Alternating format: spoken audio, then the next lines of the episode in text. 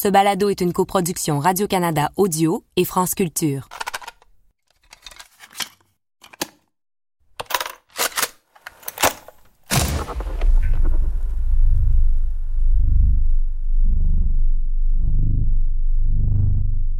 Faut pas oublier que Jacques Messrine, c'était un tueur. C'est c'est un tueur. Abdelraouf Dafri est le scénariste des deux films dans lesquels Vincent Cassel tient le rôle de Mérine. Sorti en 2008, ce diptyque spectaculaire a cumulé près de 4 millions d'entrées l'année de sa sortie. Pour mener à bien son travail de scénariste, Abdelraouf Dafri s'est énormément documenté. Je tenais à lui parler car je voulais obtenir l'avis de quelqu'un qui, en projetant la vie de Mérine dans la fiction, a participé à la construction de l'image que les gens peuvent se faire de l'homme autant que du criminel.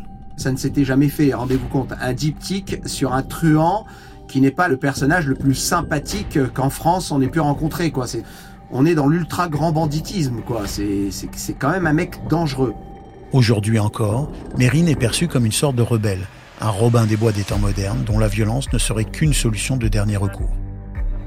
Mais dans les faits, son parcours est marqué par une violence de plus en plus extrême, guidée par l'avidité et l'ego. Abdelraouf Dafri dresse un portrait qui me semble assez juste du Mérine de l'époque. Moi, je considère que Jacques Messrine n'est pas victime de sa violence. Un portrait qui s'appuie notamment sur des rencontres avec son ancienne compagne, Jeanne Schneider, avec qui Mérine était parti au Québec, et un ancien complice, Charlie Bauer. Quand j'ai rencontré Jeanne, quand j'ai rencontré Charlie, ils m'ont confirmé que je ne m'étais pas trompé. Euh, je me souviens des mots de Jeanne qui me disait que quand Jacques pétait un câble, il n'y a personne qui pouvait l'arrêter, même moi je ne pouvais pas. Et Dieu sait qu'il aimait Jeanne Schneider. Je considère que Jacques Messrine est quelqu'un qui sait très bien faire la différence entre le bien et le mal, mais qui n'en a rien à foutre. C'est lui qui décide. Point barre. Voilà. Mérine l'impulsif, un homme qui ne connaît pas de limites et qui ne connaît pas non plus ses propres limites. Un homme aussi dont la soif de gloire est de plus en plus dévorante. Mon nom est Stéphane Berthomé et vous écoutez Mérine, l'orgueil et le sang. Quatrième épisode. La bête médiatique. Après son évasion du tribunal en prenant un juge en otage et une retraite d'à peine quatre mois à Trouville en Normandie, à la fin de l'été 73, Jacques est de retour à Paris, bien décidé à faire parler à nouveau de lui. Il s'apprête à provoquer dans les cinq années qui viennent une véritable explosion médiatique. Le jeune bandit n'a pas pu s'empêcher de reprendre du travail, entre guillemets, et les policiers étaient persuadés qu'il était le chef d'un gang, un gang qui a attaqué deux banques jeudi dernier dans le 18e arrondissement. Le 27 septembre 1973, en plein Paris, Mérine braque deux banques avec un complice rencontré à Trouville, Pierre Verheyden. Verheyden n'est pas vraiment un voyou endurci. Michel Ardouin, qui écrira plus tard dans un livre y avoir participé avec eux, explique que le second braquage n'était pas du tout prévu et que c'est Mérine, dans l'excitation du moment, qui les a poussés à le commettre. Une imprudence qui leur coûte cher puisque des policiers en patrouille interviennent et des coups de feu sont échangés. Mérine parvient à prendre la fuite mais Pierre Verheyden est arrêté sur les lieux de l'attaque. Et c'est lui qui donne aux policiers des infos qui conduisent à la planque de Mérine. Son repère a été retrouvé hier en fin d'après-midi, 88 rue Vergniaud, dans le 13e arrondissement à Paris. En une heure, la police cernait tout le pâté de maison. Entre alors en scène le commissaire Broussard. Né en 1936, le commissaire Broussard entre dès la fin de son service militaire à la préfecture de police. Robert Broussard est alors le chef de la prestigieuse brigade de répression et d'intervention qu'on surnomme l'anti-gang. Il est aussi un policier connu du public qui s'est taillé une place de choix dans les médias. Broussard va devenir le vis-à-vis médiatique de Mérine, la figure du héros face à l'ennemi public. Le commissaire Broussard et ses hommes ont encerclé l'immeuble où se trouve Mérine qui n'a aucune possibilité de fuite. Dans un premier temps, c'est vrai, il nous a fait tout un cinéma. D'abord, euh, il a fait comme si... euh, D'abord, il n'y avait personne dans l'appartement. Aucun bruit, rien ne répondait pas. Et finalement, on a pu déceler un, un bruit à l'intérieur. Et euh, à partir de là, s'est engagé un dialogue qui a duré pratiquement une heure. René Georges Kerry, alors policier à l'anti-gang sous les ordres de Broussard, me raconte l'ambiance de l'époque. Mesrine, il est piégé, il sait qu'il ne peut pas s'en sortir. Donc, ou il ouvre le feu et il est abattu sur le champ, ou alors, dans sa tête, il a calculé que euh, il allait euh, se faire arrêter, mais il en rajoute, parce qu'il a le sens de la mise en scène, parce qu'il a le sens de la comédie. Il crée, il construit son personnage, son personnage de western, euh, genre euh, Le Bon, la Brute et le Truand, où il était une fois dans l'Ouest, avec le dernier face-à-face, Bronson Fonda, l'harmonica et Franck le Tueur. Et il pense déjà à la suite. Il se dit, bon, je suis pris, je, peux engager ma vie. Je me rends, mais je me rends avec panache, parce qu'on le racontera ça un jour parce qu'il est déjà dans sa mégalomanie du grand bandit qui soigne son image. Le bon et le truand.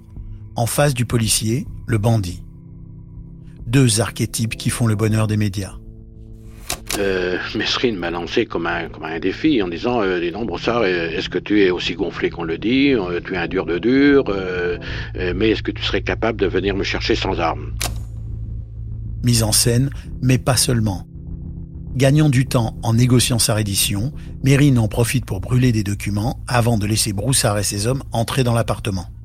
Puis, il lui offre du champagne, comme il l'avait fait six mois plus tôt lors de sa précédente arrestation. Cette scène du champagne est encore aujourd'hui un fait marquant, autant pour Mérine que pour la carrière de Broussard. Il est sorti, euh, mais très, j'allais dire très mesrinien, euh, le bombant le torse, euh, un énorme cigare à la bouche, me tendant les poignets et me disant Ah, Brossard, tu ne trouves pas que c'est une arrestation qui a de la gueule? En fait, comme l'explique René Georges Kéry, cette première rencontre a contribué à sceller la notoriété des deux hommes. Broussard, qui a quand même une notoriété, une carrière exceptionnelle, il faut le dire aussi, ça, ça y contribue. Broussard est probablement le policier qui, dans le domaine du banditisme et des prises d'otages, a le plus beau palmarès de la police nationale et, même de la gendarmerie.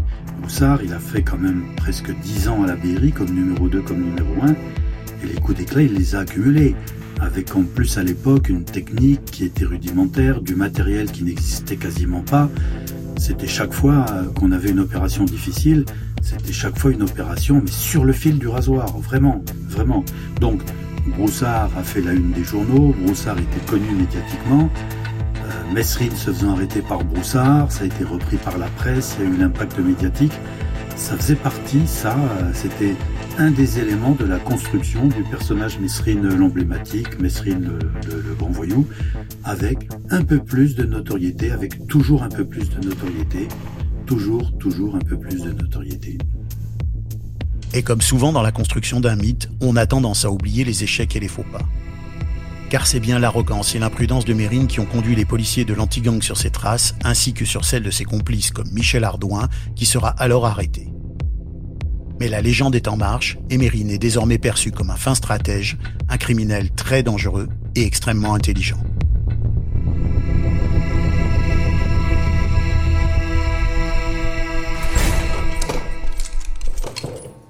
J'arrive dans la prison de la santé et que je demande à voir M. Mesrine, on me fait attendre anormalement devant les parloirs.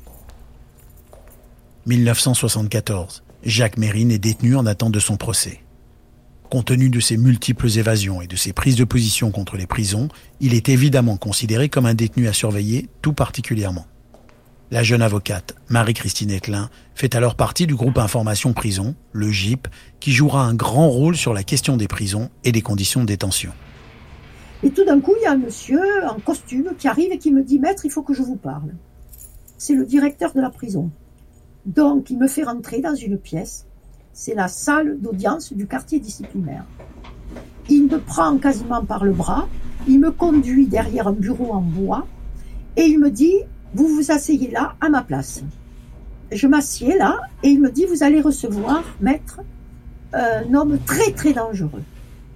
Or, vous êtes une très jeune avocate. Je lui dis, oui, mais vous savez, euh, jamais eu peur de mes clients. Il me dit, oui, oui, mais nous, on a peur pour vous. Ah bon? Donnez-moi votre main. Vous avez sous le bureau, euh, ici, une alarme. Je vais la faire sonner pour vous montrer. Je vous dis pas la santé, sans doute, a entendu l'alarme.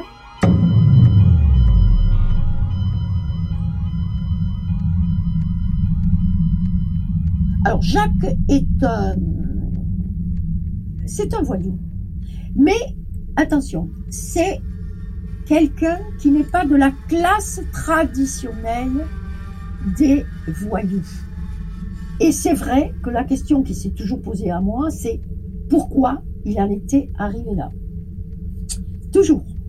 Pourquoi ce garçon qui était d'une famille de la petite bourgeoisie était devenu un voyou? C'était pas tous les jours qu'on voyait ça. Non. Alors je vais vous clair. raconter une petite anecdote. Quelque temps avant Noël, alors je ne sais pas si en 74 ou 75, Jacques Messrine euh, m'a envoyé une carte postale et le texte suivant. Cher maître, vous n'aviez pas samedi votre parfum habituel. Il y a longtemps que j'ai oublié le prix des roses ainsi que celui des parfums. J'espère que cela suffira. Bon Noël. Jacques Messrine. Jacques Messrine ne pouvait pas avoir senti mon parfum parce que je n'en avais pas, parce que je n'en avais jamais quand j'allais en prison. Moi, j'interprète ça aussi comme le fait qu'il faisait pas la distance entre le personnel et le professionnel, Euh, finalement. bien sûr, un petit peu, mais il y en a beaucoup, vous savez, ça c'est un autre débat. C'est un trait de caractère aussi de savoir rendre les choses personnelles parce que on le voit quand on étudie la personnalité de Mérine ou en tout cas ses, ses gestes. Il rend tout personnel. À chaque fois qu'il rencontre quelqu'un, il lui écrit, Oui, il, oui, lui, oui, il oui. lui parle, il lui envoie des messages. Bien Sa sûr. stratégie, c'est de tout le temps construire un lien. Tout, à, tout ramener à lui, tout, tout, tout ramener à lui. Ça c'est très clair. tout ramener à lui. Du fond de sa cellule, Mérine ne ménage pas ses efforts pour ne pas être oublié. Rappelant régulièrement qu'il est un bandit d'honneur dans ses interventions publiques, il ne tolère pas que l'on tente de déconstruire le personnage qu'il met de l'avant. En novembre 75, à la suite d'un article qui lui a déplu, il envoie une lettre de menace au journaliste du quotidien L'Express, Jacques Desrogis. Du fond de sa cellule, il lui avait envoyé une lettre par laquelle, entre autres amabilités, il disait ceci Vous pouvez vous attendre à la visite de certains de mes amis, vous pouvez toujours porter plainte pour menace. L'ennui, c'est qu'un bout de papier n'a jamais servi de gilet pare-balles. La réponse du système pénitentiaire ne se fait pas attendre, il est déplacé vers les quartiers de haute sécurité de la prison. Mesrine, l'ennemi public numéro un, n'a rien gagné à menacer les journalistes. Il a été transféré au quartier de haute sécurité à la prison de la santé sous le coup d'une nouvelle inculpation, puisqu'il a donc euh, proféré des menaces de mort à l'encontre de notre confrère Jacques de Rogy de l'Express. Tandis que le procès de Jacques et de ses complices, dont Michel Ardouin, approche, Mérine trouve une nouvelle façon de faire parler de lui en faisant paraître en mars 1977 un livre intitulé L'instinct de mort. C'est dans cet ouvrage autobiographique qu'il revendique pas loin d'une quarantaine de crimes, chiffre que de nombreux policiers et observateurs qui ont suivi son parcours jugent farfelu. Enfin, en mai 77, Un déploiement de force impressionnant hier autour du palais de justice de Paris. Il est vrai que l'homme dont le procès a commencé s'appelle Jacques Messrine. Il aura fallu aujourd'hui 6 heures au greffier de la Cour d'assises de Paris pour lire l'acte d'accusation, c'est-à-dire la liste des faits reprochés à Jacques Messrine et à trois complices. Visage carré, cheveux bruns, grosse moustache, Messrine est un personnage de forte carrure qui dégage une impression de force.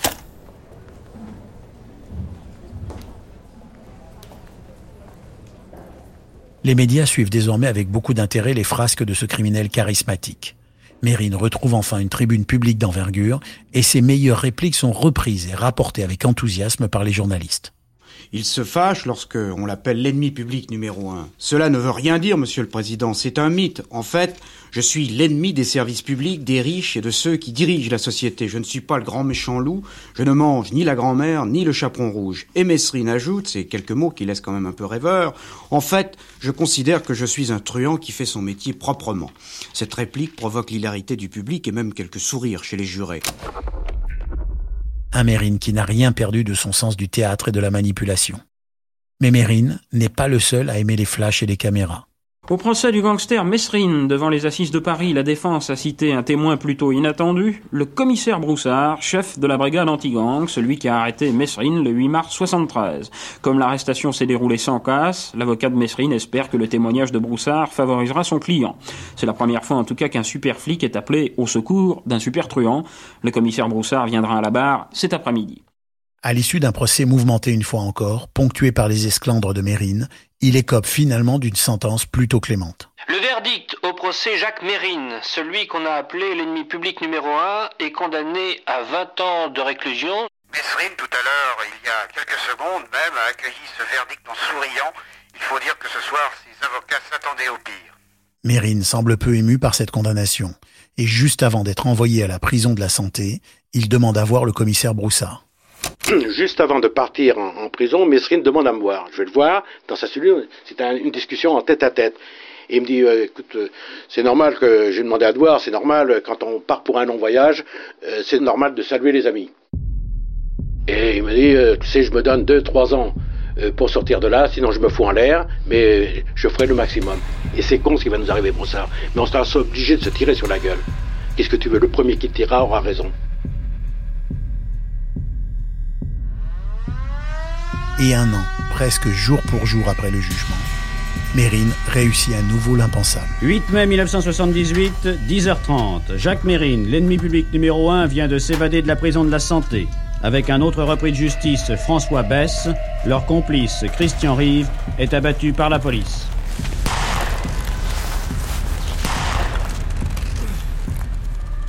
François Bess est un braqueur à la réputation déjà bien établie qui s'est évadé de prison trois fois entre 71 et 78. Il sera surnommé le roi de l'évasion ou l'anguille, car il commettra pas moins de sept évasions dans sa carrière criminelle. Mesrine et Bess ont pu s'enfuir en arrêtant une voiture. Mais ce qu'il y a de plus ahurissant dans cette histoire, c'est que ces trois hommes, gardés dans le quartier de haute surveillance de la santé, ont pu s'échapper parce qu'ils disposaient d'un véritable arsenal caché dans le plafond du parloir, l'endroit où ils pouvaient s'entretenir avec leur avocat. Grâce aux armes que Mérine a récupérées précisément dans cette cachette, les deux hommes s'emparent des vêtements des gardiens et parviennent à s'enfuir. L'avocate que Mérine venait de rencontrer dans le local, Christiane Giletti, sera soupçonnée d'avoir fourni ces armes et même inculpée, comme on disait à l'époque, avant de bénéficier d'un non-lieu. Une autre avocate de Mérine à l'époque, Marie-Christine Etlin, me raconte un événement peu connu mais qui n'est pas du tout anodin puisqu'il a probablement donné à Mérine l'occasion d'organiser son évasion. 15 jours avant son évasion, je visite Jacques Mesrine à la prison. Nous sommes au parloir et à l'époque je fume. Jacques Mesrine me dit euh, Est-ce que vous avez des cigarettes? Je dis Bien sûr, tenez, en voilà. Vous fumez, Jacques? Il fumait une fois, euh, une fois tous les six mois. Hein. et là, il se met à fumer trois cigarettes ou quatre. Le parloir est complètement envahi de fumée. Je commence à tousser.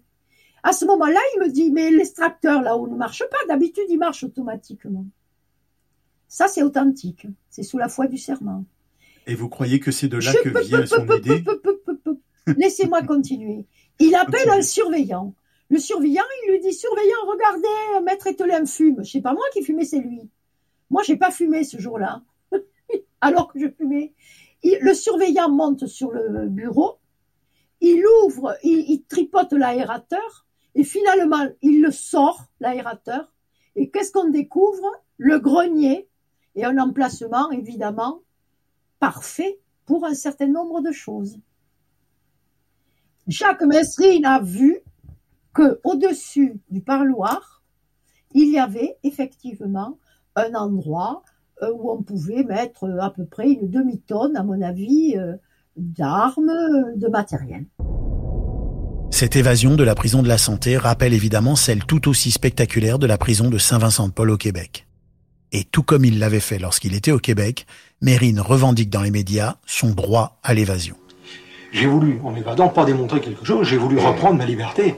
J'ai rien cherché à démontrer en m'évadant. Or, le droit de tout homme enfermé, c'est de s'évader. Le rôle de l'administration pénitentiaire, c'est de faire en sorte que cet homme ne puisse pas s'évader. Mais le rôle aussi de l'administration pénitentiaire sera peut-être de créer un climat qui fasse que cet homme pense à autre chose que s'évader. Vous comprenez?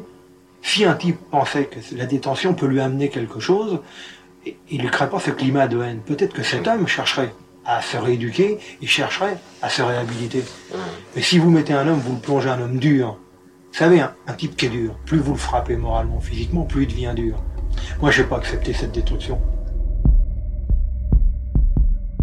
L'évasion de l'imprévisible Jacques Mérine en compagnie du multirécidiviste François Bess est à l'époque un très mauvais scénario pour la justice et les forces de l'ordre. Rien de surprenant donc que toutes les polices soient en alerte. Les 100 000 policiers, les 80 000 gendarmes, la police de l'air et des frontières, bref, hormis l'armée, tous ceux qui portent un uniforme en France, près de 200 000 hommes qui savent que Mesrine s'est évadé, ils le savent et ils ne l'oublieront pas. S'il est difficile de dire avec exactitude à quel moment le titre d'ennemi public numéro 1 a été utilisé pour la première fois dans les médias pour qualifier Mérine, on peut toutefois avancer avec une assez bonne certitude que c'est cette évasion qui va consacrer ce statut. Un titre qui sera ensuite régulièrement utilisé par tous les médias et qui n'était certainement pas pour déplaire à certains policiers pour lesquels mettre la main sur le numéro 1 est considéré comme une mention d'honneur à ajouter à sa carrière. Mais pour cela, il faut d'abord le localiser. Et justement, moins d'un mois après son évasion, Mérine refait surface. Hier matin, on apprenait que deux gangsters avaient raflé la caisse du casino de Deauville, qu'une fusillade avait suivi leur retraite et que deux personnes d'ailleurs avaient été blessées, dont une femme grièvement. Le 28 mai 1978, Mérine est identifié comme l'un des assaillants possibles du casino de Deauville. Un endroit qu'il connaît bien puisque c'est là qu'il allait jouer après son évasion du tribunal de Compiègne en 1973. Quelques minutes avant le hold-up, il s'était en effet présenté au commissariat de Deauville, se faisant passer pour un commissaire parisien. Il demandait à voir le commissaire de service qui n'était pas là. En réalité, il venait surtout voir lui-même quels étaient sans doute les effectifs de permanence. Une fois encore, Mérine se distingue du comportement habituel des voyous qui cherchent à agir dans la discrétion. Et pour signer son premier coup depuis sa nouvelle cavale, il se présentait finalement lui-même au directeur du casino en empochant les 80 000 francs de la caisse. Vous avez sans doute entendu parler de moi, lui dit-il, je suis Messrine. Visiblement peu préparé, le braquage tourne mal et les deux hommes prennent la fuite après un échange de coups de feu dans lequel plusieurs personnes sont blessées. Prenant en otage un couple de fermiers avec leurs trois enfants, Mérine et Bess, blessés, finissent par disparaître dans la nature et échapper aux policiers. Traqués et aux abois, le duo ne tarde pas à reprendre les attaques de banque. C'était encore Messrine, Messrine qui a attaqué ce matin une succursale de la Société Générale au Rincy, en Seine-Saint-Denis. Un hold-up parfait, sans armes, sans victimes, au nez et à la barbe de tout le personnel. 450 000 francs de butin. Messrine s'est même payé le luxe de se faire raccompagner par ses otages à la gare du Nord avant de disparaître dans la foule. Un hold-up parfait, disent les médias. Seulement si on oublie le fait que pour ce vol, toute la famille d'un responsable d'agence avec sa mère et ses enfants en bas âge ont été pris en otage et gardés sous la menace d'une arme le temps que le père aille retirer l'argent de sa propre agence pour sauver sa famille. Fidèle à son habitude, Mérine ne fait rien pour être discret, bien au contraire. Les coups de main de Messrine ne sont pas terminés. Il s'est vanté devant ses otages d'avoir relevé les noms et les adresses de tous les gens qui avaient témoigné contre lui à son procès. Entre Messrine et les 15 inspecteurs de la police judiciaire mobilisés 24 heures sur 24 pour le retrouver, la course contre la montre vient de commencer. L'omniprésence de Mérine dans les médias met de plus en plus de pression sur les autorités. Comme les actes criminels de Mérine se sont déroulés autant à Paris qu'en province, ce sont les deux principaux services de police chargés de la lutte contre le banditisme qui mènent l'enquête. D'un côté, l'anti-gang, avec à sa tête le déjà célèbre commissaire Broussard chargé de lutter contre le crime organisé dans la capitale, et de l'autre, l'Office central de répression du banditisme, l'OCRB, qui a une compétence nationale et qui est dirigé par Lucien Aimé Blanc. Aimé Blanc, policier décontracté et charismatique qui a pris part activement à la lutte contre le trafic de drogue durant la French Connection, et l'antithèse de Broussard, ancien militaire, adepte des méthodes commando. Les deux services œuvrent dans le même sens, mais une certaine concurrence commence à se faire sentir au niveau des chefs, qui aimeraient bien accrocher le nom de Mérine à leur tableau de chasse. Sans oublier les gendarmes qui, eux, aimeraient bien coiffer sur le poteau tous ces policiers spécialisés en mettant la main sur celui qui est désormais le criminel le plus recherché de France. Là, quand même, pendant 18 mois, il en fait des coups, hein, Mesrine, et c'est pas des coups romantiques. René Georges Kerry, un ancien policier de l'anti-gang, est à l'époque sous les ordres de Broussard. En fait, sa violence apparaît de façon encore plus nette, je dirais plus sophistiquée, j'ose pas dire plus subtile, durant ces 18 mois, c'est de plus en plus une bête fauve, de plus en plus un type qui prend goût finalement à, à sa violence et à son sadisme, et on sait bien que quand on se retrouvera euh, face à lui, euh, il n'y aura pas d'autre choix, soit qu'il lève les mains et qu'il ne bouge pas une oreille, soit s'il fait un autre geste que lever les mains, de l'abattre. Pour les policiers, la réalité est bien loin de la vision fantasmée du criminel de haut vol que diffusent alors les médias. La traque de Mérine commence à devenir de plus en plus personnelle pour les enquêteurs qui constatent jour après jour la violence grandissante qui l'anime. Et tandis qu'il pense que Mérine a pris le large, il est plutôt retourné s'installer dans le 18e arrondissement de Paris. Dans un bar de Pigalle, justement, il rencontre Sylvia Jean-Jacques. Ce sera sa dernière compagne, celle qui restera avec lui jusqu'à la fin. Mérine et Sylvia s'installent dans un appartement non loin de la porte de Clignancourt. Et le criminel continue de se griser de l'attention des médias. On l'attendait partout, au détour d'une banque, dans une voiture prise sous les balles des policiers, braqué dans sa retraite, mais pas à la une d'un hebdomadaire, Paris Match en l'occurrence, interviewé tranquillement comme la personnalité du jour, c'est de Jacques Messrine qu'il s'agit. Au milieu de l'été 78, alors que les meilleurs limiers de la police française sont à ses trousses, Mérine donne une entrevue de plusieurs heures à la journaliste Isabelle de Wangen pour le magazine Paris Match. Il joue enfin pleinement le rôle du personnage qu'il s'est soigneusement créé. Photographié également avec complaisance, deux revolvers à bariller dans des étuis de ceinture, Messrine raconte abondamment ses aventures et ses états d'âme, une interview pour le moins surprenante. Dans une mise en scène assez évidente, on voit en première page du célèbre magazine Mérine en photo avec les armes à la main. Des images et une entrevue qui, comme l'explique le documentariste Philippe Roisès, n'ont rien pour alléger l'ego du criminel. Mérine, c'est pas simplement quelqu'un qui se gauze d'avoir fait des choses incroyables, il fait des choses incroyables. Donc comme il est porté euh, sur euh, l'ego, plus il va faire des gros coups, plus l'ego va gonfler et plus il va vouloir le mettre en scène. C'est une entrevue qui donne une large place aux propos violents et aux menaces. Mérine dit qu'il n'hésitera pas à tirer sur les policiers et, je cite, les achever s'il le faut. Un article qui, selon ce qu'a écrit Roisès dans son livre Mérine, fragment d'un mythe, aurait rapporté 200 000 francs de l'époque au célèbre criminel. On peut discuter longuement du fait d'avoir ainsi offert, en plus de l'argent, une telle tribune à un criminel en cavale. On parlerait certainement aujourd'hui de voyeurisme d'un côté et de l'autre de liberté de la presse. Quoi qu'il en soit, cette entrevue d'un homme qui tire sur les policiers et prend des familles en otage ne passe pas. En France, la presse est libre. Étant libre, elle doit être responsable. Mérine raconte dans l'article sa haine du milieu pénitentiaire et annonce au garde des Sceaux une violence comme il n'en a jamais vu en France s'il ne supprime pas les QHS. Et comme au Québec quelques années auparavant, la mise en avant de la question des quartiers de haute sécurité par Mérine contribue une fois de plus à un débat qui le dépasse largement. Une charge contre le système qui, plus que toute autre chose, ressemble à de la révolte, comme l'expliquait un de ses complices de l'époque, aujourd'hui décédé, Charlie Bauer. Messrine n'était pas un révolutionnaire, il n'était pas un politique. Mais il devenait intéressant sur la fin. Quelqu'un qui est prêt à mourir pour ses idées. Il est intéressant. Charlie Bauer, qui fut toute sa vie un militant dans l'âme, s'est battu durant plusieurs décennies pour améliorer les conditions de détention en France. Complice de Mérine à la fin des années 70, il semblait éprouver un étrange mélange d'irritation et d'affection pour celui qui fut, quelques années durant, son comparse dans plusieurs coups et braquages. Une relation entre un révolutionnaire et un révolté, dont je discute avec Philippe Roisès. Quand on lit les écrits de, de Bauer, ce qu'on comprend, c'est qu'il lui reproche de manquer de fond, de manquer de profondeur, de réflexion sur les enjeux dont il discutait avec lui. Et c'est drôle parce que ça laisse un portrait de Jacques Mérine qui reste très en surface de toutes ces questions-là. Ah oui, et puis je pense qu'il avait aucune volonté de les creuser. Il pouvait tomber d'accord avec des choses. Et effectivement, euh, Mérine, c'est quelqu'un qui avait euh, une curiosité et une intelligence instinctive, mais absolument pas intellectuelle.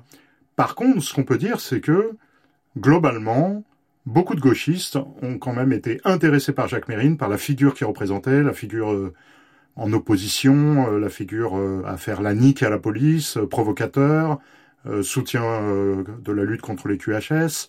Il y a ce qu'on appelle aussi le mouvement autonome, qui en France a vraiment existé à partir de la moitié des années 70. Il a été une figure pour eux. Il est considéré comme une de ces personnes qui a refusé de travailler. bon, il y a toute une théorie la figure du délinquant révolutionnaire. Après euh, l'ouvrier comme euh, sujet révolutionnaire marxiste, il y aurait le délinquant ou celui qui vit de manière précaire et marginale qui aurait pu être le prochain euh, sujet révolutionnaire. Mais en même temps, si on regarde le parcours criminel de Mérine, il est à fond dans le système. Lui, il décide de braquer des banques, d'enlever des gens pour récupérer du pognon, pognon qui va réinjecter en s'achetant des BM, euh, des apparts, des trucs, des machins. Donc, au fond, ce gars-là fait partie à 100% de la société de consommation de l'époque. Non, mais bien sûr, euh, Mérine n'avait pas une conscience politique euh, construite et il s'en fichait un peu. Mérine, il, il, était capable de vivre dans un trou à rats si c'était nécessaire, mais en même temps, quand il avait de l'argent à dépenser, il allait pas, il allait le dépenser dans des dans des lieux luxueux. Euh, il a jamais financé une quelconque guérilla ou euh, ou, ou, un mouvement euh, politique radical, absolument pas. Non, non, il pensait effectivement à consommer et en ça il n'était pas différent finalement de la majorité des gens. Il avait absolument aucune volonté de dynamiter le système. Et les militants et militantes, comme l'avocate Marie-Christine Etlin, ne sont pas dupes des motivations réelles de Mérine. Il avait une révolte, Jacques Messrine, mais elle n'était pas politique, elle était personnelle et surtout elle ne le conduisait pas à analyser la situation. Je pense, moi, fondamentalement, que c'était un réactionnaire. Voilà. Pourtant, Mérine envisage, comme il l'a tenté au Québec, d'attaquer la prison de Mende où il a été brièvement emprisonné afin de libérer des détenus. Une action folle et irréalisable dans les faits, ce dont Mérine ne semble même pas se rendre compte, malgré l'échec cuisant de l'attaque de la prison de Saint-Vincent-de-Paul des années auparavant. Heureusement que ce projet n'a pas eu lieu parce que je pense qu'il était bien trop ambitieux. Je pense que ça aurait été un carnage et qu'il n'aurait pas réussi. Alors, est-ce que Mérine aurait été capable de sachant que c'était un projet fou et qu'il était irréalisable, de quand même euh, le faire parce que médiatiquement ça lui aurait donné beaucoup de points auprès de beaucoup de gens, exactement comme il a fait quand ils sont allés attaquer euh, l'unité spéciale de correction euh, au Québec, alors qu'il savait pertinemment qu'il n'arriverait pas à libérer les prisonniers qui étaient dedans. Là, il y, y a, une espèce de redite qui nous dit quelque chose de Mérine. Et si au fond, Mérine n'avait pas été, comme on l'a souvent présenté, un homme révolté contre le système, mais plutôt un homme souvent guidé par sa colère et son esprit de vengeance Ces menaces répétées à l'intention des journalistes et de tous ceux qui ne le présentent pas sous un jour favorable n'en sont-elles pas la démonstration la plus évidente Un événement extrêmement grave montre clairement, en cette fin d'année 78, que Mérine a la rancune tenace et la violence facile. Qu'est-ce qui se passe avec l'histoire du juge Petit? Pourquoi Mérine se met en tête de s'en prendre au juge Petit? Pour moi, c'est juste de la vengeance personnelle. Le juge Petit, c'était le juge qui l'a jugé euh, lors de son grand procès de 1977 euh, euh, au palais de justice à Paris. Mérine fait une expédition punitive chez le juge Petit parce qu'il a envie de lui donner une bonne leçon, de lui faire peur. mais en tout cas, il n'y a pas de, a aucune raison politique derrière.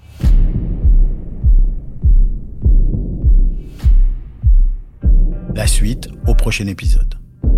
Ça montrait un Mérine euh, qui avait pas prévu le coup, euh, qui savait pas quoi faire, qui avait perdu toute contenance et tout contrôle. Euh, je m'en fous qu'on vous condamniez à mort. Vous allez tout le temps vous souvenir de moi. On ne devient pas un assassin euh, par hasard. Il fallait absolument qu'on arrête ces fantasmes parce qu'ils devenaient trop dangereux. Ils devenaient trop dangereux.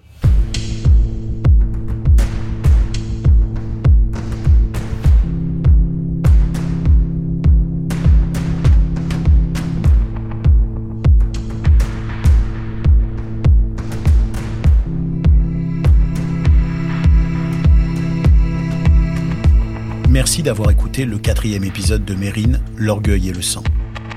Je suis Stéphane Berthomé, j'ai scénarisé et animé cette série qui est réalisée par Cédric Chabuel. Cette série est une coproduction Radio-Canada Audio et France Culture.